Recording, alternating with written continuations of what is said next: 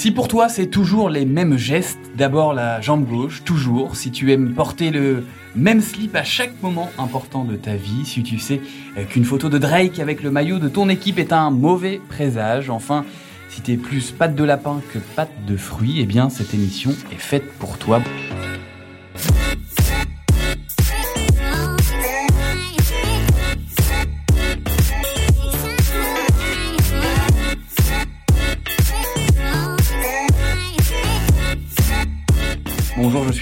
Pierre Desmarais, bienvenue dans Rond Central chaque semaine pendant une demi-heure et accompagné d'un observateur et d'un acteur de la Ligue 1 Uber Eats, je vous donne les clés pour comprendre l'univers et le patrimoine du championnat de France. Et aujourd'hui, nous allons nous intéresser à une curiosité qui plane sur les pelouses de notre championnat.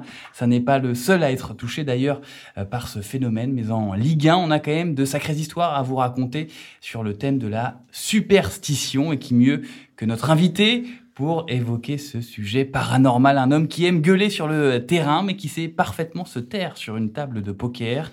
Un gardien golfeur qui excelle dans ces deux sports, à tel point que certains le présenteront peut-être plutôt comme un golfeur gardien, un invité omnisport donc, car ces parades parfois peu académiques nous ont souvent rappelé celles des gardiens handballeurs. Il est passé par Nice, Marseille, Saint-Etienne, le Paris Saint-Germain et Nantes pour plus de 250 matchs pro au compteur, et c'est un des gardiens les plus emblématiques du Paris Saint-Germain, avec un entraîneur à l'époque aussi euh, mythique et qui lui avait, aussi aurait mérité, pardon, d'être invité sur ce thème de la superstition, Luis Fernandez. Alors, qui de Luis ou de vous était le plus superstitieux, Jérôme Alonso Bonjour Pierre. Euh, je, je, je, pense qu'il y a honnêtement égalité euh, et peut-être que Louis gagne au penalty. Je, sais, vous, sais pas. Est-ce que vous êtes euh, donné des tips de superstitieux à l'époque euh, tous les deux? Non, non, non. Je pense qu'on on parle pas de superstition entre superstitieux. C'est un, un tabou. Avec nous également aujourd'hui Martin Monnier, grand spécialiste de la superstition qui a touché du bois en préparant cette émission que l'on connaît sous sa casquette de journaliste foot à Eurosport. Et quand on est superstitieux, on vient d'en parler avec Jérôme, préparer une émission sur la superstition, ça n'est pas trop angoissant Martin? Non, c'est pas trop angoissant. Moi j'ai c'est vrai que je suis un peu superstitieux. Ça a démarré pendant mon adolescence. J'avais dans ma chambre un poster de 11 joueurs. C'est les 11 joueurs qui avaient battu l'OM 5 1. Et avant chaque match des Verts, j'embrassais ces 11 joueurs. Donc j'ai embrassé Jérôme Alonso pendant des années. Ah, c'est pour ça. Voilà. Cette année-là, vous terminez sixième. Donc Jérôme, il va falloir me reverser quelques primes de match. C'était un peu grâce à moi quand même. Hein. Eh ben, écoute, je, je te ferai le virement de, immédiatement après l'émission termine. Info qu'on n'a pas, pour, enfin que les auditeurs n'ont pas. Est-ce que tu as embrassé euh, du coup le, crâne de Jérôme avant de Non, non, en arrivant ici? Non, non, Et du coup, je suis pas bien. Peut-être je les doigts sous la table. Je suis pas bien. Bon, on le fera après. Il y a pas, y a pas de problème. Il y a pas de problème. Oui, je me rappelle bien de ce match. C'était un décembre 99. Exactement. Je connais les. Avec un quadruplé d'Alex. Exactement. Mm. Alors Jérôme, quand on a été joueur de foot, qu'on a passé une très grande partie de sa vie à, à jouer, est-ce que quand tout s'arrête, on garde euh, des habitudes, des superstitions dans la vie de, de, de tous les jours? Est-ce que c'est quelque chose qui, qui, te poursuit tout au long de ta vie, ces, euh, ces, petites habitudes bah, Tu as parlé de mes deux grandes autres passions, qui sont le golf et le, et le poker. Donc, euh, bah, au poker, enfin, aux cartes en général, évidemment, euh, les gens de ma génération surtout sont, sont très superstitieux. Ça tient presque plus du toc que de la superstition, d'ailleurs, à un moment donné, aux, cartes. Par contre, au golf, euh, oui, il y a, y a, toujours le, le, même polo qui a qui a fait un super score, euh, ou le gant un peu troué qu'on garde parce que il a fait un super score aussi, ou un putter qui rentre qui rentre tous les coups mais qui a 30 ans euh, et qui est plus au goût du jour du tout mais qu'on garde dans le sac parce qu'il rate pas un coup. Donc donc quelque part heureusement d'ailleurs même dans, dans ma vie personnelle heureusement que j'ai eu le poker et le golf quelque part pour, pour, pour me tenir en haleine encore et, et, et me donner toujours quelque chose en lequel croire parce que c'est vrai que, ben, comme on dit toujours, c'est une petite mort quand ça s'arrête. Donc, euh, et moi, j'ai eu la chance socialement d'avoir des copains au poker, des copains au golf, et de pouvoir les faire chier avec mes superstitions toujours, quoi. Donc, euh, oui, ça m'a tenu en haleine, bien sûr. Heureusement que j'ai eu le poker et le golf. Euh, comment tout a commencé justement au niveau de ces, ces superstitions dans, dans, dans, ta vie? Est-ce que ça a commencé avec le foot? Ou est-ce que ça a commencé pas avec l'école hein, Oui, ça je, te... ça, ça, ça, je vous, ça, je vous garantis. Le même stylo qui a eu 20 sur 20, je l'ai jamais eu celui-là. Hein. Celui-là, je l'ai jamais eu. Donc euh, ouais, ça a commencé en fait. Euh, je sais pas pourquoi. Un jour, ma maman m'a retrouvé mes premières chaussures, mes toutes premières chaussures de foot. Donc c'est le du du 25 ou du 26. C'était des, des petites Adidas, un peu comme des copains mondiales. Et un jour, on m'a dit, tiens, regarde, j'ai retrouvé ça. Et euh, je devais avoir, euh, je devais commencer à Nice aspirant au stagiaire, donc je devais avoir 15 ou 16 ans. Et donc mon premier gris-gris, qui se rapporte à la superstition, hein, forcément quand on a un gris-gris, c'est qu'on croit en quelque chose euh, de protecteur un petit peu. Hein, donc, euh, et donc à partir de 15 ans jusqu'à 37 ans, j'ai eu ma première paire de chaussures dans mon sac. À tous tu les l'as matchs. gardé avec toi si on dans compte, ton sac si on compte les matchs que j'ai joués, les matchs remplaçants, euh, puisque j'ai une carrière un peu chaotique à ce niveau-là, euh, euh, je crois que je suis plus proche des 600 que des 250, Euh, et donc ça fait 600 sacs préparés, parce qu'à l'époque nous préparions nos sacs. C'est pas comme aujourd'hui où les mecs on leur met tout dans le vestiaire. C'est c'est important, de, de c'est complètement différent. Euh, donc j'ai préparé mon sac religieusement avant chaque veille de match. Personne touche à mon sac. Et donc mes petites chaussures, euh, mes petites Adidas euh, taille 25, eh ben, m'ont fait de 15 ans à 37 ans. Et je pense qu'on peut taper là, euh, si on compte euh, de 15 ans à 37 ans, on n'est pas loin des 1000 matchs, quoi. Donc, euh, donc elles m'ont accompagné pendant pendant 1000 sacs, euh, mes premières petites chaussures. Voilà. Et ça a commencé comme ça. est-ce que c'est un truc qui s'est fait tout seul ou est-ce que c'est quelque chose que tu as observé aussi dans, dans ce milieu-là, qui est assez commun, qui est, qui est presque culturel, on va Ben, dire? pas la première fois du coup, parce que si tu veux, le, le jour où je mets mes petites pompes dans mon sac, la première fois, j'ai pas de référence au niveau superstition. Euh, et donc là, c'est plus un truc qui me rassure, plus se dire tiens voilà, je je je, je sais pas, c'est un truc qui va me protéger euh, comme quelqu'un de, de, de croyant, toute religion confondue, euh, qui mettrait euh, qui mettrait un objet religieux dans son sac. Ben moi, mon objet religieux, euh, c'était mes chaussures. Donc si tu veux, j'avais pas de référence à ce niveau-là. Donc c'était au début. Après, on en reparlera. J'ai, je me suis inspiré de gens encore une fois parce que voilà pour me parce que j'étais jeune et que Pour se rassurer pour se rassurer, pour se créer une bulle, pour se- peut-être même pour se créer, pour, même peut-être même pour se créer une image au début ou tu vois, oui bien sûr. Ah ben c'était une forme de préparation mentale absolument. Mais les chaussures typiquement, euh, je sais que dès mes premières années, ça marquait mes petits camarades. Parce qu'on de toute façon, on se regarde les sacs, tiens, qu'est-ce que tu mets comme chaussures, qu'est-ce que tu mets comme gants, euh, machin, et puis ah tiens, c'est quoi ça? Ah mais c'est mes premières pompes. Ah putain, c'est une super idée. mais moi, je faisais pas ça pour que ce soit une super idée au départ. Sauf que donc quelqu'un d'autre l'a fait après moi, j'imagine, et que ben ça marche tout comme ça. En fait, c'est et le bisou sur le poteau viendra comme ça aussi plus tard, qui était ma marque de fabrique. Et euh, ça, et ça pour le coup, je l'ai, je l'ai, je l'ai volé à quelqu'un. Ouais, tu l'as, tu l'as, tu l'as utilisé par mimétisme. Exactement, ouais, ouais. Jérôme, j'ai quand même l'impression que les sportifs sont la catégorie de la population la plus Mhm. exposée euh, aux superstitions parce que un moyen d'avoir euh, une emprise sur euh, quelque chose qui est incontrôlable. Mais de toute façon- mais de toute façon, c'est c'est un peu logique ce que tu dis, et c'est vrai, parce que de toute façon, nos vies ne sont pas rationnelles.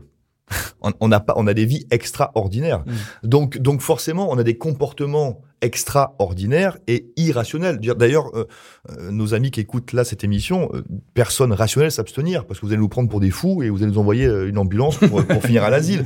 Mais, mais oui, évidemment, le, le, le- les artistes. D'ailleurs, j'ai plein de copains chanteurs qui font des gros concerts et, et vous leur vous leur parlez, ils- ils ont les mêmes superstitions avant les concerts, avant. Donc les gens qui ont des, qui ont des vies irrationnelles ou extraordinaires, forcément, sont, sont, sont plus sujettes à euh, à cette bulle de protection qui est finalement la superstition, euh, de se dire voilà j'ai ce petit geste qui me rassure, j'ai ce Ouais. trajet en voiture qui me rassure parce que j'ai gagné la semaine dernière et le feu était rouge, je veux qu'il soit rouge encore aujourd'hui. Voilà c'est c'est ça. Mais effectivement, C'est- euh, c'est ce- j'irais, je nous prends, enfin je nous considère comme des artistes. Donc oui les les artistes en règle générale, sont, sont évidemment beaucoup plus touchés par ça que par une population lambda qu'un mec qui bosserait à la, à la Fnac ou, ou n'importe où, parce que bon, bah là, du coup, il y, a- a pas, voilà. Toi, Jérôme, tu as souvenir de coéquipiers dans le vestiaire qui étaient particulièrement attentifs à des petits signes, à des petits indicateurs? Ah, bah, on- on- après, on, on, on, on, s'en parle pas, mais on voit les, on voit les copains toqués euh, ou superstitieux. Moi, je me rappelle par exemple de Gabi Haynes, euh, superstition ou toc. Euh, mesdames, euh, ouvrez bien vos oreilles. Euh, Gabi Haynes, c'était très particulier d'en parler d'ailleurs. J'ai un peu peur de ce que je vais dire. Euh, il était nu pendant une heure avec juste les chaussures aux pieds. C'est assez spectaculaire.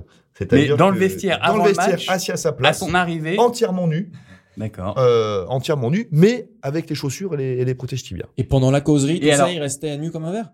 Et sur le terrain, parfois. non, non, euh, non, non, il s'habillait juste. Ben, la causerie, euh, la causerie, souvent, elle est faite à, à- au goûter, enfin, la collation. Mmh, Elle- elle- est- Mais après, quand le coach donnait la dernière consigne, non, euh, Gabi, se, se- en fait, il restait nu. Euh, je crois même pas ce que je suis en train de dire, mais c'était un toc parce que euh, en fait c'est intéressant de le raconter euh, parce que euh, là ça tient, euh, je pense encore une fois voilà la, la la- la- le lien filial qu'il y a entre le toc et la superstition. Je veux dire, il était pas à poil en disant tiens, ça me portait chance. C'est que c'était devenu une habitude, Mm. en fait, Ouais. qui le routine. rassurait. Tu vois, et c'était devenu une routine, euh, tout simplement. Euh, et puis quand le coach évidemment commençait à parler, non, il se, il se refroquait quand même, faut pas déconner. Mais euh, mais euh, mais voilà, donc ça c'était c'était marquant. Alors, on en a déjà parlé, mais Luis Fernandez jetait, euh, lui, du, du sel hein, autour Ah des cages de son équipe pour les, pour les protéger quand il était entraîneur au Paris Saint-Germain. Est-ce que tu l'as vu faire dans tes cages à toi quand tu étais... euh, J'ai À vu l'époque, gardien? mettre du sel dans mes cages à moi, ouais. Ouais, ouais, je l'ai vu. Et euh. qu'est-ce que tu Et dis il avait, il moment-là avait été chopé en flag par les caméras de, d'à l'époque, c'était Info Sport, je crois. Euh, et je me, je me, je me, ben, je l'avais vu après à la télé. Je l'ai pas vu sur le coup. Ah, tu l'as pas vu sur le Non. coup. Je l'ai pas vu sur le coup, euh, mais euh, et d'ailleurs je crois qu'on avait gagné ce match, donc c'était bien. Mais euh, voilà, ouais, ouais, Lou- Louis, c'est Louis était était très superstitieux, enfin je pense est très superstitieux aussi. Mais euh, mais en ce qui me concerne, ça pouvait aller à part le bisou sur le poteau. Euh, après les vraies superstitions ou les ou les vrais tocs, euh, ça peut ça peut aller, ça, ça peut pousser très très très loin dans le dans dans dans dans dans, la, psychologie dans la psychiatrie même, je dirais. Un, jour, je vous une anecdote qui est, qui est, qui est, qui est, qui est super violente parce que euh, j'avais un petit chat que j'adorais et qui se fait percuter par une voiture devant chez moi le lundi soir, donc qui meurt, que j'enterre parce que j'adore les animaux aussi, donc j'enterre mon petit chat sous les trompes d'eau le lundi soir dans ma dans ma maison à Paris. Le mardi, entraînement au Parc des Princes pour jouer le mercredi contre Strasbourg. Euh, le mardi, entraînement à huis clos au Parc des Princes. Derrière le but, pendant une heure et demie d'entraînement, un chat. Non mais je déconne pas, je vous, je vous jure, je vous jure que c'est vrai. C'est-à-dire un chat dans, euh, côté euh, Auteuil, un chat, euh, tribune Auteuil, tout seul, pendant une heure et demie d'entraînement. Putain, c'est chaud quand même quand T'es es récupéré ou pas? Déjà, quand, quand t'es superstitieux déjà et que ton chat meurt la veille et qu'il y a un chat qui te regarde entraîner pendant une heure et demie, tu te dis là, bon, je, je suis pas fou, il se passe un truc quand même. Et le lendemain, on gagne et je fais un des meilleurs matchs de ma carrière au PSG. Donc voilà, c'est, tu vois, c'est, et là, du coup, tu te dis, ah ben ouais, alors ouais, putain, mais tu vois, j'en parle à ma copine de l'époque, je dis, mais tu vois, c'est un signe quand même, et tout. Et puis bon, voilà, là, du coup, t'étais déjà taré avant. Et après cet épisode, ben, t'es encore plus taré. Ça quoi, parce que conforte, tu- ça te- euh, Exactement, ça te conforte. Ce délire, ouais. Ouais. Alors, dans les entraîneurs superstitieux, en, en Ligue 1, il y en a un qu'on aime beaucoup aussi, c'est c'est Giroud. Et là, je vais vous lire euh, ce que disait l'ancien entraîneur de l'AGIA à propos de ses superstitions. Les matins de match, il fallait toujours que je trouve une fleur jaune au cours de ma promenade. Je la glissais dans mon blouson qui me faisait toute la saison et je l'enlevais le match suivant pour trouver, pour en trouver une autre. J'avais aussi la superstition de la place qui gagne. J'arrivais très tôt au stade et je me garais sur la place qui gagne. Si elle était occupée, j'étais triste. Ce truc de la place qui gagne, c'est un truc qui marche vraiment, ou en tout cas euh, qui est répandu euh, dans, dans le milieu du foot, La place dans le vestiaire ou dans le parking? ou même dans le bus. Ou dans le ah, ah, pff. Ouais la place dans le bus euh, c'est même source de dispute on a Hein, on, on a- on a souvenir, des- on a on a- souvenir euh, On a souvenir il y a des de choses il y a bus. des choses connues il y a des choses moins connues mais ouais la place dans le bus ça peut être source de grosses superstitions et de grosses disputes du coup ouais, ouais. Au Paris, au Là, Paris on tient plus de on tient plus de l'habitude ou du si tu veux il y avait un peu il y avait les coachs devant en gros, hein, je vous- Ouais. comme ça se passe dans la bus, t'as en gros le staff et les coachs devant, et, et, et les lèche-culs aussi, souvent, qui pas très loin, hein, rang, rang 2, 3, 4, tu vois, c'est un peu les, les lèche-culs, comme on disait. Et au milieu, t'as les suiveurs, et normalement, au fond, t'as les tauliers. C'est c'est un peu comme ça que ça, que ça marche. Et, euh, et donc, euh, et donc, euh, quand t'as un petit nouveau qui arrive, qui est pas un lèche-cul et qui veut se mettre au fond peinard, bah, tu lui dis non, Coco, ici, c'est ma place, tu vois. Mais là, ça tient plus de l'habitude et du standing que t'as dans le vestiaire que de la la- superstition pure et dure. C'est plus, euh, c'est plus, voilà, c'est plus s'asseoir sa, sa position sociale dans le vestiaire qu'autre chose. Et ça, c'est un truc que tu as retrouvé dans tous tes clubs. Oui, bien sûr. Ouais, c'est Ouais, une ouais. espèce de, de Ouais, ouais. tradition. euh, Ah ouais. Et, et tant que tu te rapproches pas du rang 2, 3, 4, tout va bien. tu peux perdre, tu peux perdre ton statut de leader parce qu'il y a des d'autres qui arrivent et des meilleurs et des plus forts et des plus machins. Mais il faut pas basculer du côté des lèche-culs. Voilà, c'est le, seul- c'est le seul truc. Mais alors, qui était au rang 2-3 au PSG Ah, Saint-Germain Je, je n'ai pas compris la question. Autre entraîneur superstitieux, Roland Courbis, lors de son deuxième passage à Bordeaux en 96, il avait réussi à cacher une patte de lapin près du rond central sur la pelouse de Chabandelmas, une patte de lapin qu'Ibrahim Ba avait eu d'un marabout. Courbis explique que ça ne pouvait pas faire de mal et ça avait même plutôt marché. Euh, ce qui est drôle, c'est qu'un an plus tard, il était devenu entraîneur de l'OM et qu'il avait cherché à, déterrer cette patte avant le match pour que, euh, le sort ne se joue pas cette fois contre, contre lui. Euh, beaucoup de gardiens euh, aussi. Euh, alors là, euh, n'utilise pas des, des, pattes de lapin, mais touche. Tu en as parlé, euh, les barres, les poteaux, même les embrasse. C'est quoi ce rapport charnel avec avec ces cages, Jérôme? Bah, c'est la maison. C'est la maison. Il faut qu'il y ait un contact. Un contact. C'est ça en fait aussi. C'est ce qui est dingue, c'est que toi, c'est venu intuitivement, ce, ce, ce truc-là. Alors l'embrassade du poteau, euh, euh, non, il est copié. C'est enfin, ah C'est un ouais, un copycat d'un gardien qui s'appelait, enfin qui s'appelle toujours d'ailleurs qu'on embrasse, s'appelle Fabien Pifto, qui était un excellent gardien de l'OGC Nice, qui est agent aujourd'hui. Et euh, moi, quand j'étais gamin à Nice, ben je, tu cherches un peu, voilà, à t'inspirer de, des grands frères, tu vois, machin. Et donc j'avais dit tiens, c'est marrant ça. Je... Sauf qu'après, c'est devenu ma marque de fabrique. Parce que Fabien, à l'époque où il jouait, il n'y avait pas toutes les caméras, tous les machins. Sauf que moi, ben je suis arrivé vraiment à la, la, pleine bourre de canal, des classicos, des derbies, machin. Et donc, forcément, quand tu vas embrasser le poteau, ben, t'as 12 caméras qui te prennent en gros plan, tu vois. Donc, euh, c'était devenu euh, le geste de Jérôme Alonso. Si oui, tout le monde t'en parle, ouais. Et ça, pour le coup, c'était vraiment, là, on est vraiment à la frontière entre la superstition et le toc, qui rassure. Tu vois, c'était vraiment, euh, là, on est, là, on est dans le religieux, quasiment. On est, vraiment dans le. Là, c'est le mystique. Là, c'est dans le mystique. Embrasser le but, c'est le, mystique. Ce qui est rigolo, c'est qu'on peut se dire que les superstitions, c'est très intime. Et que là, finalement, il y a une filiation. Donc, tu le piques à quelqu'un. Donc, finalement, ça, ça vient pas de toi au plus profond. Celle-ci, non. C'est rigolo. Celle-ci, non. Et, et, et c'est pour ça que je dis que c'est pour bien, bien faire comprendre aux gens que tu as le, euh, euh, la superstition pure et dure et le mimétisme ou l'habitude qui rassure qui devient un toc et qui devient une superstition. Par exemple, tu sais, quand je me suis cassé la jambe à Saint-Etienne, euh, superstition, triple fracture. Triple fracture, superstition pure et dure. Je viens de changer de bagnole. Et voilà, je suis un petit footballeur jeune comme tout le monde, et puis comme tout le monde, ben, je veux ma BM. voilà, alors j'ai acheté ma BM à Saint-Etienne. Sauf que trois semaines après, boum, triple fracture, malléole, tibia, péroné. J'ai changé de bagnole sur mon lit d'hôpital. Tout de suite. Parce que tu t'es dit que ça ah, tout de suite, de... cette voiture, elle est noire.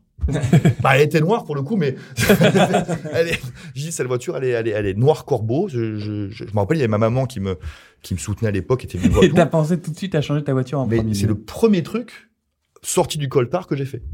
je vous jure que c'est vrai. Voilà.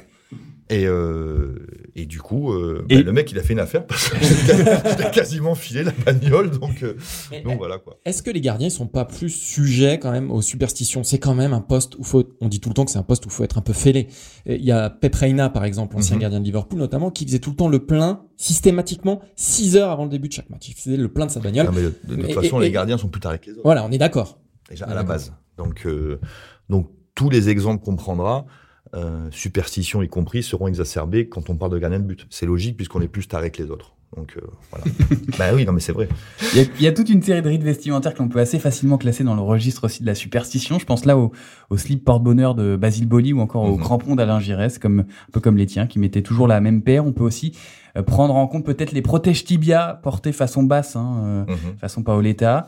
Et Jérôme, tu n'es pas en reste hein, sur le côté vestimentaire, car dans ce registre-là, j'ai entendu que tu changeais systématiquement de gants si dans un même match, tu prenais trois buts. Est-ce que c'est vrai ça? Euh, C'est pire que ça. C'est en cas de défaite. voilà. Donc autant vous dire. Là, tu les brûles après mes amis du sport d'ailleurs qui, nous écoutent et qui m'ont fourni pendant euh, pendant ces 20 belles années. Euh, mais normalement après une défaite, il y avait changement de gants. Ouais. ouais. Donc non, ils passaient à l'entraînement tout simplement. Voilà, ils étaient décalés, ils étaient relégués à l'entraînement. Voilà. Donc c'était pas systématique. Ah, évidemment, s'il y avait raclé, là, il n'y avait pas de question. Hein. Euh, heureusement, je n'avais pas pris tant que ça des raclés, mais quand il y avait raclé, il y avait changement de gants obligatoire. Mais sinon, même même s'il y, y, avait des fêtes, euh, il y avait changement de couleur de maillot au match d'après et changement de gants. Et alors pendant un même pendant un même match, tu as déjà changé de maillot? Mmh... Ça te rappelle rien?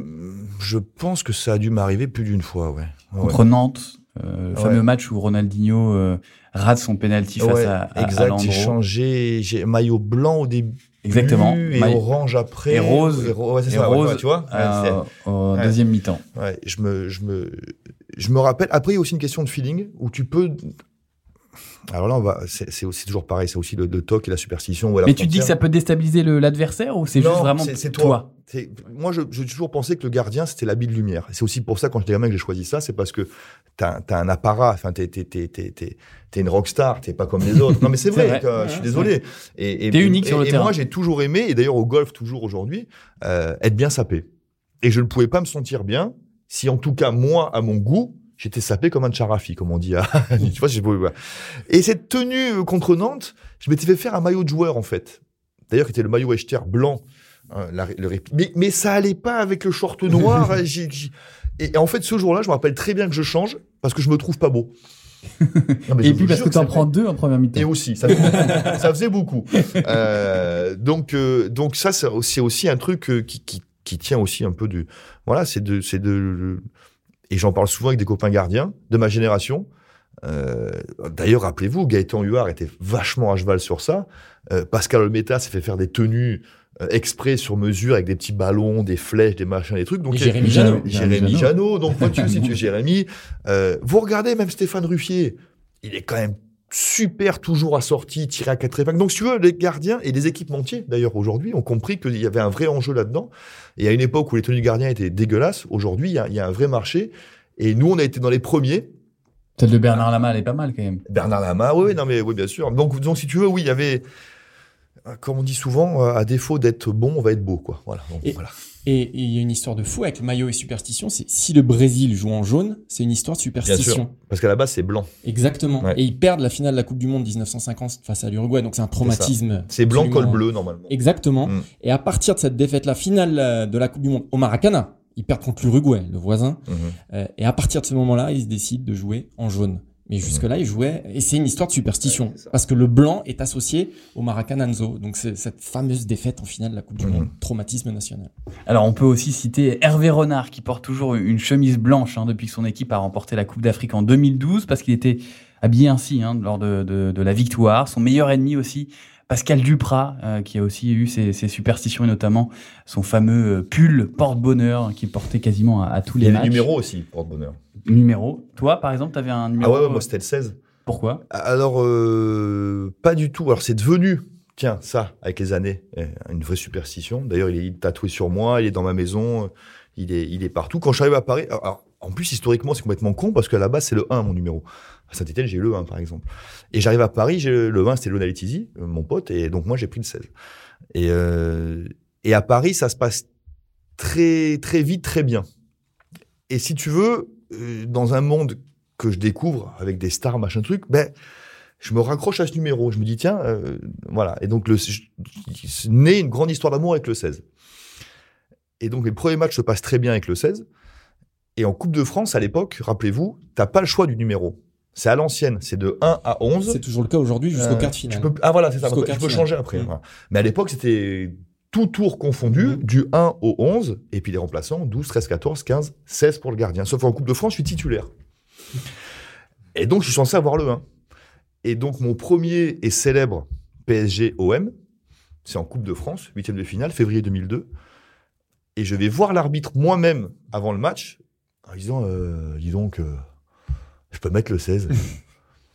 Euh, il me dit, ouais, en coupe, il me dit, vas-y, on s'en fout. L'arbitre me dit, je sais plus qui c'était, putain. Sympa. Et donc, je joue avec le 16. Et j'arrête quatre pénalties, ce qui est pas commun dans, une vie quand même de gardien. Je peux vous garantir que ça arrive pas tous les jours quand même. Ouais. C'est clair. Et, et donc voilà. Et là, c'est et donc de ce T'en jour-là. arrêtes un pendant le match, c'est ça? Et trois après. Et, tro- et trois après. ouais. Et donc là, autant vous dire que depuis euh, bah, ce jour-là, le 16, euh, il est partout chez moi et machin, truc. Voilà. Donc là, là, et, le tour d'après, je sais pas si enfin, les supporters du PSG s'en c'est rappelleront. quoi Ce numéro, il t'aide à. Bah là, c'est pas rationnel. Ouais, c'est pas Bah, rassurant. qu'est-ce que je t'explique? C'est juste, j'ai le- j'avais le 16 et je, je magouille pour jouer avec le 16. Alors, j'ai pas le droit de jouer avec le 16. Mais après, tu te dis, c'est lié à ce Mais numéro. attends, le, le match d'après, c'est qu'on reçoit Lorient, rappelez-vous, qui va descendre. Et donc, Lorient joue sa vie en Ligue 1 et envoie au Parc des Princes en quart de finale de coupe son équipe réserve. Et là, l'arbitre me dit, non, non, monsieur Alonso, pas question, euh, c'est le 1, c'est le 1. Il n'y a pas de 16. euh, on perd 1-0 contre la réserve de Lorient au Parc des Princes quand même. Donc là, c'était définitif, c'était le 16 et rien d'autre. voilà. Eh oui, après tu ça te conforte, malheureusement. Malheureusement, l'histoire qui n'a rien à voir avec ça te conforte, te dire mais putain, j'aurais eu le 16, on aurait gagné. fait chier, tu vois. Donc, euh, donc malheureusement, les superstitieux que nous sommes, on a toujours des bonnes raisons d'y croire. c'est ça le problème. Est-ce que pendant un match, il y a des, des signes euh, que tu interprètes euh, un peu métaphysiques euh, et tu te dis, euh, alors, euh, rien ne peut nous arriver euh, Ouais. dans ce match, Ouais. ou alors à l'inverse, quoi qu'on, quelle que soit la manière dont on joue, Ouais. bah, ce on va contre- paumer. ah, bah, ce match contre l'Orient, c'est typique. Au bout d'un quart d'heure, je comprends qu'on va perdre. C'est quoi les... Bah, c'est que le gardien d'en face, déjà, il fait euh, 14 arrêts en 14 minutes. Là, tu dis, bon, pff, lui, il est chaud. Et qu'eux, ils ont un corner, ils marquent. Donc ça, c'est purement sportif et ton expérience qui te fait dire que. Euh, après, euh, euh, après effectivement, ouais, après les signes pendant un match, non, encore c'est toujours pareil. Tu peux avoir un arbitre qui te porte pas chance. tu- voilà, ça. Mais, mais, mais par rapport au jeu, c'est plus l'expérience que tu as accumulée qui te fait dire. euh, Du jeu et de Là, la- là, dans l'état où je suis, des dans l'état où je suis, marqueront pas aujourd'hui, Mm. et ça marche à tous les coups. Et dans l'état où on est, on marquera pas aujourd'hui, Mhm. et ça marche. Mais ça, c'est plus ton expérience et, et ton histoire qui te le, plus que la superstition. Est-ce qu'au fur et à mesure de qu'on avance dans sa carrière, est-ce que ces superstitions, ces, ces petites habitudes, elles s'aggravent ou elles deviennent de plus en plus, tu deviens de plus en plus dépendant à, à justement à elles? Malheureusement, oui. Et donc tu, tu, tu te traînes avec toi tout un tout un chariot de, de superstitions, d'habitudes, de. Un wagon. on, est, sur du, on est sur du bon wagon là déjà. Euh, un- le chariot ne suffit plus. Mais euh, ouais, ouais, ouais. Et justement après, alors quand pendant les années on ne lutte pas contre ça, après on essaie un peu de lutter parce que tu dis bon là, mon pauvre, t'es pathétique. Je suis en quand train de tu vois, Arrête, t'es pauvre garçon quoi, t'es ridicule, tu vois. Donc, euh, Mais même en dehors, en dehors du sport, dans ta vie de tous les Bah, jours. C'est-à-dire que j'ai toujours eu des, des, des, des hobbies liés au sport. Ouais. Ah, ou en tout cas au, ou au jeu. Donc, euh, enfin, je suis pas addict au jeu, hein, je, vous- je vous rassure, mais j'adore le poker parce que j'adore les cartes. Mm. Euh, Addict au jeu, mais j'adore le poker. non, mais addict au jeu, c'est le mec qui perd euh, un million d'euros par mois, euh, qui les claque et qui les. Non, moi, je. C'est dix fois moins.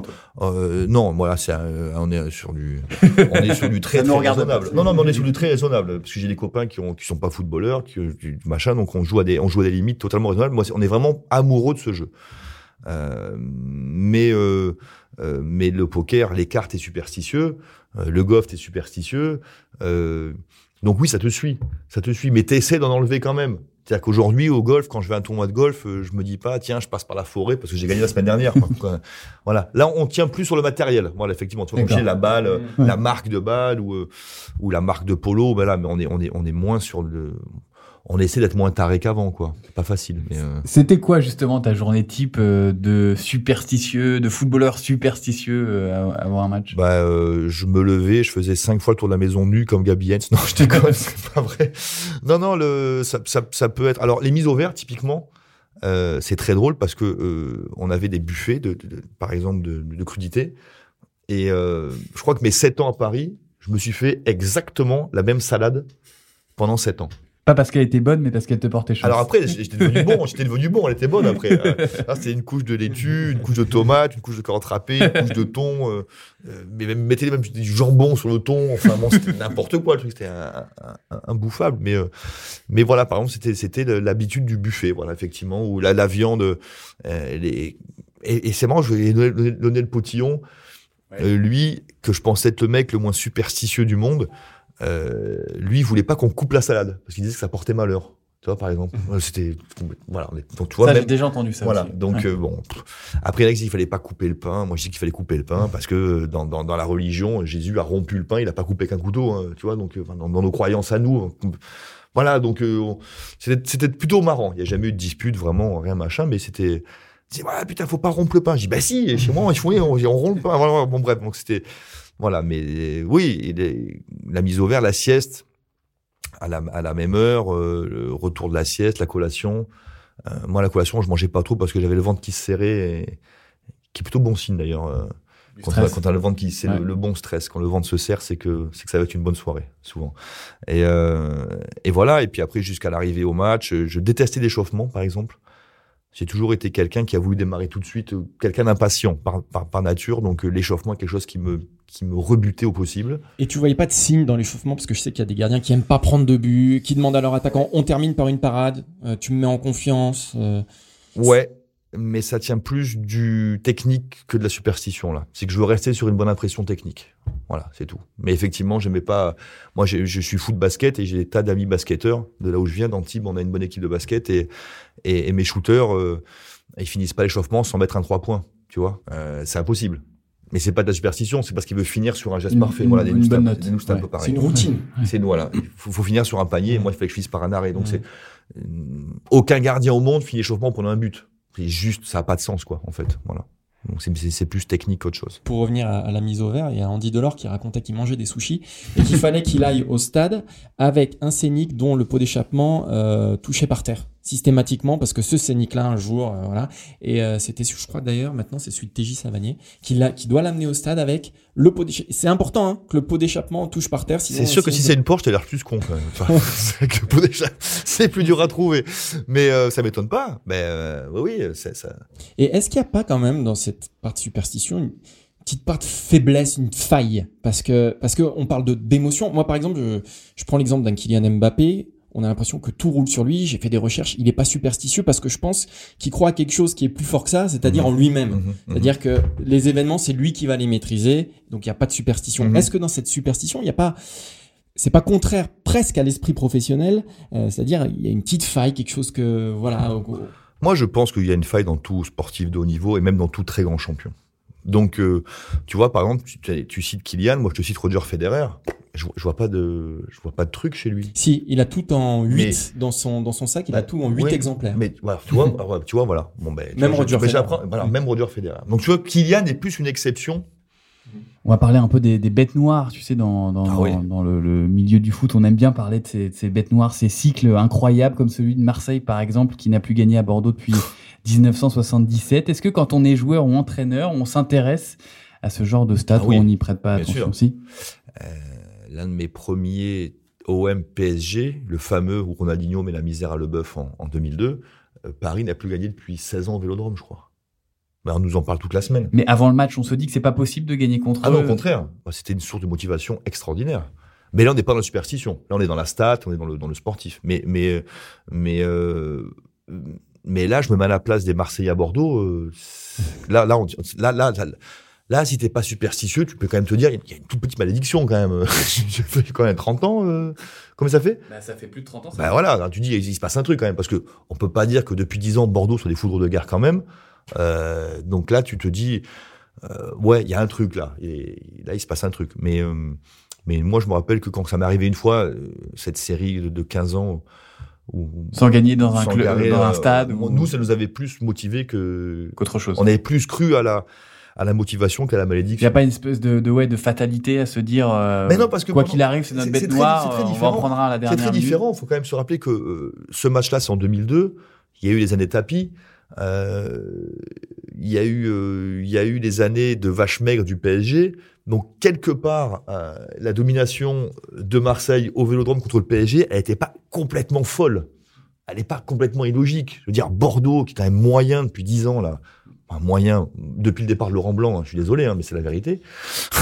Euh, et que Marseille, qui a quand même eu des très très belles équipes, ne gagne jamais là-bas, c'est c'est quand même plus étonnant que le PSG qui gagne pas au Vélodrome dans les années 2000, enfin 90, tu vois. Donc euh, nous, nous on trouvait pas ça, on trouvait pas ça euh, absurde, on trouvait pas ça, on trouvait pas que c'était malédiction, machin, euh, voilà. Donc c'est c'est il y avait une forme de logique dans cette dans cette série, si tu veux.